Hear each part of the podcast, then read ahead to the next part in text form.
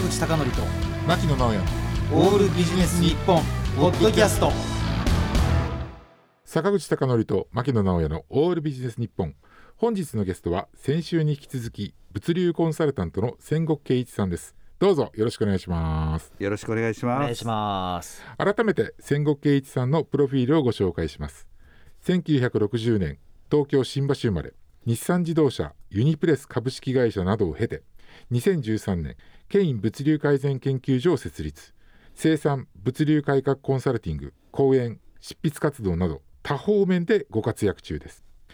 2018年には日刊工業新聞社よりみるみる効果が上がる製造業の輸送改善物流コストを30%削減を出版されていらっしゃいます。ということでまた今日もよろしくお願いします。はい、お願いします。お願いします。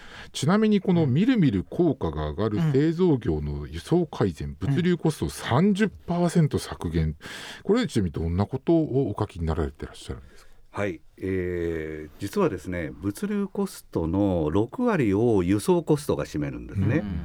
ですから企業として物流改善をやるには、まあ、効果を出すためには輸送をなんとかしなきゃいけないと、いうことで、えーこの本を書いたんですけれども、うん。なぜ書いたかというとあのなかったんですね日本に輸送改善の方が。うノウハウ本がなかったので。ああ、言われてみれば。確かに言われてみたらそうだなって感じ。物流改善とか、うん。物流の基本とかそういう本はたくさんあるんですけれども。倉庫とかありますけど、ええ。なるほどなるほど。え。ということでちょっと書いてみたんですけれども。でここに書いたあの30%削減というのはですねやっぱり私の経験値を踏まえて、うんまああの私もこう長い間企業で物流改善をやってきてさらにその時点から30%以上下げることができたので、うんまあ一般の会社さんであればこれは少なくともいくだろうなということでこういうタイトルにしました。なるほど。景品表示法違反ではないと。なるほど。明確なつかないと。嘘はつかないとね。はい。なるほどあのちなみに千石さんこれ聞いている人は、はい。あこれはセミナー受けてみたいなとか、はい。うわこれは本買ってみたいなと思わせるようにはい。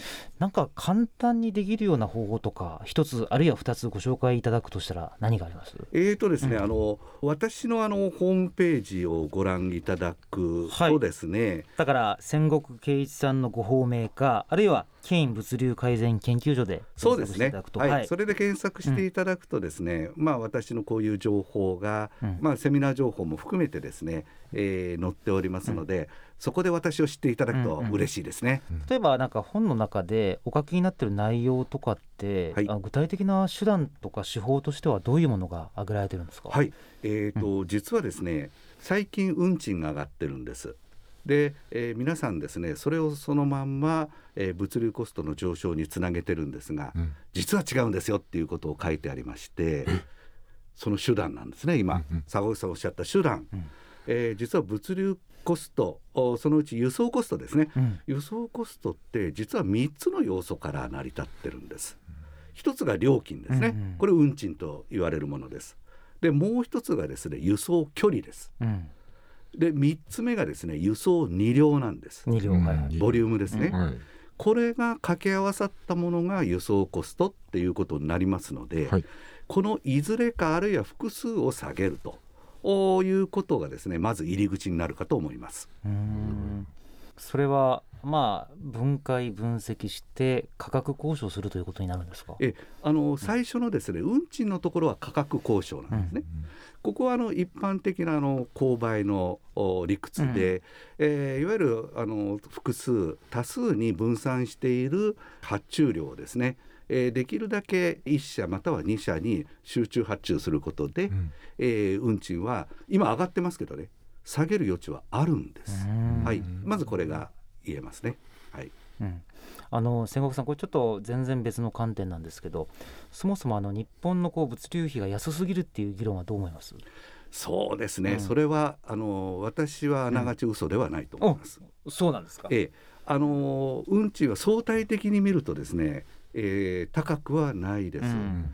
でこれは理由がありましてね、えーその昔は輸送業っていうのは規制産業でした。うんまあ今の鉄道とかバスと同じですね。うんでこれが1990年に自由化された途端にですねまあ4万社あった運送業者が6万3,000社までうん膨れ上がったと。うんで当然のことながら運賃が大幅に下がったんですね。うんなるほど。えーで、えーその煽りを受けてという表現がいいかどうかは別として日本の運賃は欧米に比べれば相対的に安いです。うんで、えーここのお一番大きな理由っていうのは、まあ、これもねちょっと言い方気をつけなきゃいけませんけれども、はい日本の物流の在り方がですね、まあ、下請け的なやり方になお客さんに言われればその通り答えるとうんいうことが原因かもしれません。あのかつて国土交通省でしたかその下請け構造がすごく日本の問題だっていう指摘したレポートもありましたよね。はいそうですねだからあのちょっとこれ私の仕事を考えてみてもこうジレンマがありまして調達品ってもうすでに世界レベルから比べるともう安い水準にあるんですが、まあ、それでもちょっとさらに価格交渉しなければいけないのかっていううん。ちょっとジレンマを抱えつつやってるんですけどね。うん。とはいえ例えば距離とかをなんか短くするようなことはまだ頭でできますもんね。はい。知恵で。えうん。あの距離と量の部分はいかようにもできるとうん。いうふうに思いますので、うん仮に運賃が上がったとしてもその残りの2つで輸送コストは十分下げられると思います。なるほど。あのこの20年やっと日本の中でも共同物流とかはい共同配送とかいう言葉が本当にこう一般化普及してきたと思うんですけれども日本もついになんか遅れながら注目の量が増えてきたっていう感じはありますかまだないえっとですね、うんあの共同物流というのは、やるとですね新聞に載るっていうことなるほど。こういうレベルなんですね。まあ、実際あの新聞社自体もやってましたしね。あうん、おっしゃる通りですね。A 新聞はいそうですね。はい、ですから私的に言うの考えではですね、えーまだまだかなっていう感じはあります。いろいろ理由があるんですけどね。うんうんうんはい。すみませんいろいろは一つぐらい言っていただあくと。それはですね、まあ皆さんこう思ってらっしゃるんですね。えー他社と一緒にやることに抵抗感を持つ。うんつまりですね商品で競争するとともに物流でも競争しちゃってるような要素がなきにしもあらずでーすね。本当はですねいわゆる商品では競争コンペティションの競争ですね。で、えー物流では競争共に作り上げると。うん。この競争で行くべきなんですけれども、まだまだその企業の中で、えー古い考え方なんでしょうか、うん。他社と一緒に何かをやることに抵抗があるっていうのが大きいような気がします。それは一つの要因ですね。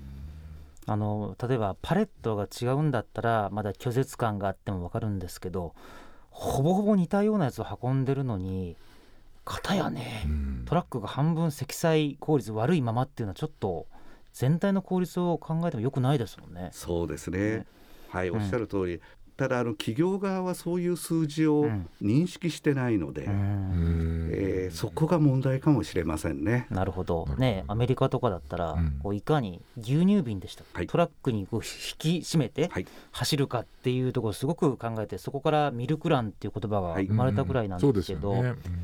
ぱあれですかね。日本はもう高度成長期のイメージがあるからあんまりこう物流じゃなくて技術とか、うん。そういうところにばっかり傾倒してきたってところあるんですそうかね。なんですかね。ね。私もやっぱり実務してる頃やっぱりもう痛烈に忘れられないのが、あのうん。10円の部品を600円700円の宅急便代をかけてね、うん。その納入してるうん。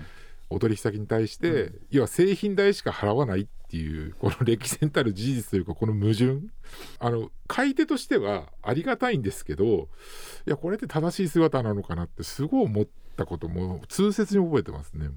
そういうありますよね。物流に関する矛盾が たくさんありますね。まあ物流はただだというねう、ん国民的な思い込み。えー面白い、ね水水と安全と輸送はただそうですね。あのですから私たちもまあ物を買うときにね、例えば通販から物を買うときにやっぱり配送料がかからないところを選ぶじゃないですか。うんうんうんうんやっぱりそういうイメージって強いと思いますね。うんちなみにその戦国さんのセミナーを受けに来るはい人たちはどんな方々が多いんですか、えーとですね、まずあの業種からいくとですね、やっぱりメーカーの方が多いと思います。うんえーやっぱり物流に対する意識が比較的高いのはメーカーかもしれません。じゃあメーカーではどういう部署の人が多いの？うん。っていうとですねもちろん物流部門があるとそういうところから来られますけれども、多くがですね例えば生産管理の方うん。うん購買の方、うん。生産技術の方、うん。うん。こういったところが多いですね。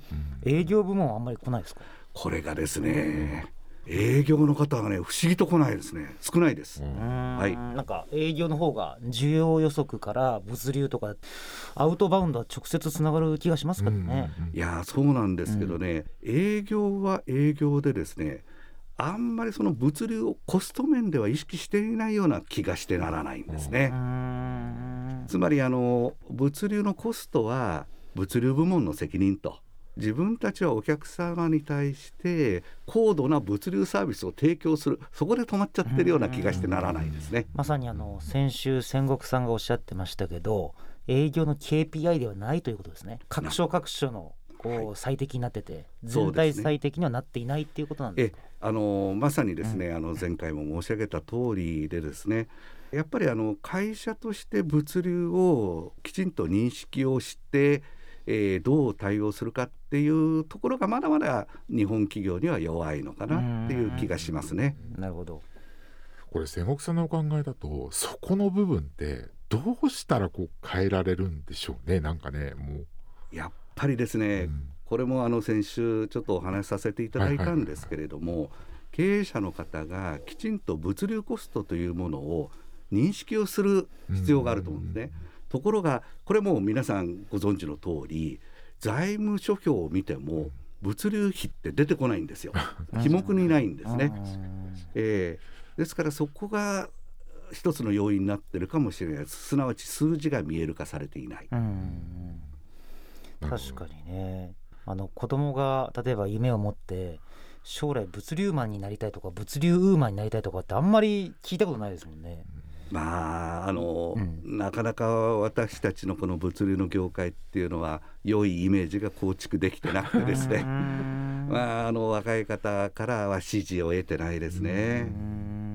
そんな中で例えば最近で言うと、まあ、ある、うん。あのアパレルメーカーさんがねいや工場内物流の人員をこう9割削減するであるとかそういったこう自動化とかそういった取り組みっていうのがあの非常に重要になってくるかなと思うんですけど、業界としてやっぱりそのなんていうかその自動運転っていうのはまた別な技術なんですけれどもそういったその物流面でのそういった新たな技術の導入なんていうのは結構進んでたりするもんなんですかね？ええ。あの校内物流の話を取ってみますと、はい実はですね進んでいるというよりもよく分からずに新たな自動化商品に飛びついてしまってるっていう現象をよく見ますね。うんそれ面白いですねそれ。いや私ねなんでかってねいろいろ考えてみたんです。はいはいそしたらですね一つの結論がですね、はい例えば工場で、えー設備導入をするときに失敗ってほとんどないんです。うん自動化設備を導入しますって言った時に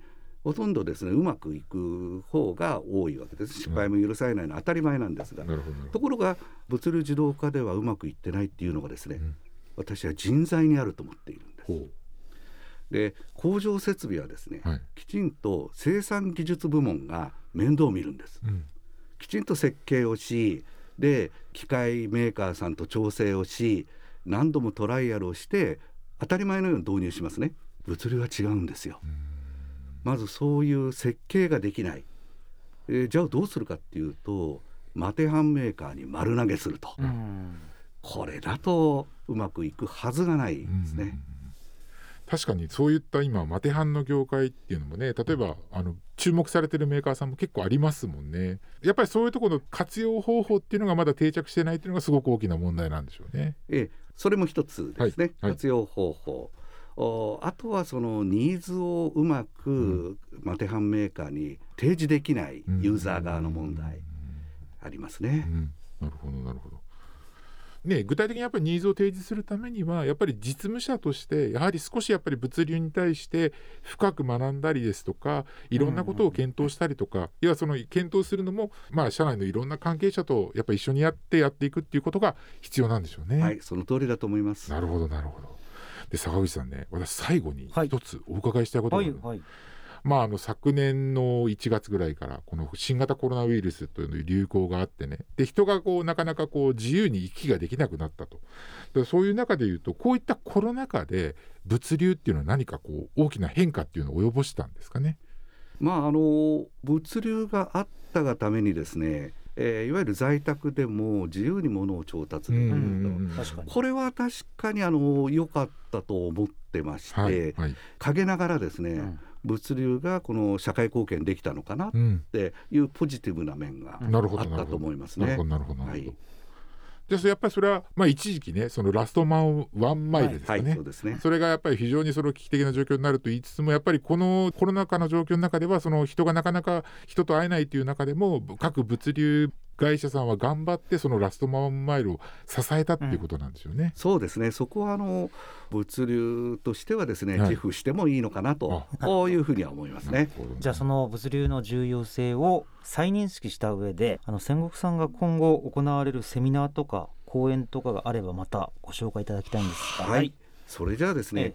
またあの9月にやるセミナーを一つだけご紹介したいと思うんですけれども、はいはいあの冒頭にですね、うん、えーと、私のみるみる効果が上がる製造業の輸送改善の話させていただきましたがこの内容をですね、はい、えー、1日で説明をするセミナーを実施いたします。はい、でこれがですね、えーと、9月の29日。29、えー、タイトルがですね、はい、トラック輸送の効率化輸送の見直し輸送コスト削減と、はい、いうことでですね確かにズバリですね、えもうストレートに、うん、あのそういう表現にしました。これあのオンラインですので、うん、えー、どこからでも地球上のどこからでもでもいけると。はい、えー、ご覧になることができます。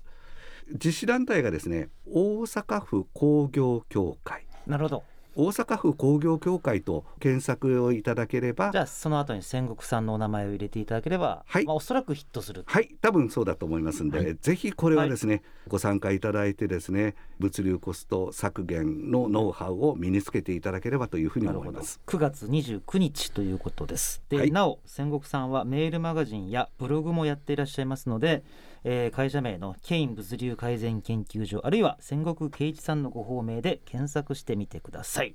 戦国さん最後に一言お願いします。はい、えー、ぜひですね、えー、皆さんにえー、物流に関心を持っていただきたいと。関心を持てばですねきっと問題点が見えてきてやらなきゃならないことっていうのがあぶり出されますんで、はい、あとはですねそのためにぜひ私に声をかけていただければと、ね、あいうふうに思います。はい、そのためにね本も、うん、あるいはセミナーもご紹介いただきましたので、はい、まあ、実際触れるとどんな方かもわかると思いますので。そうですね。ということですね。はい。はい、2回にわたってのゲストは物流コンサルタントの千国圭一さんでした。本当にどうもありがとうございました。はい、ありがとうございました。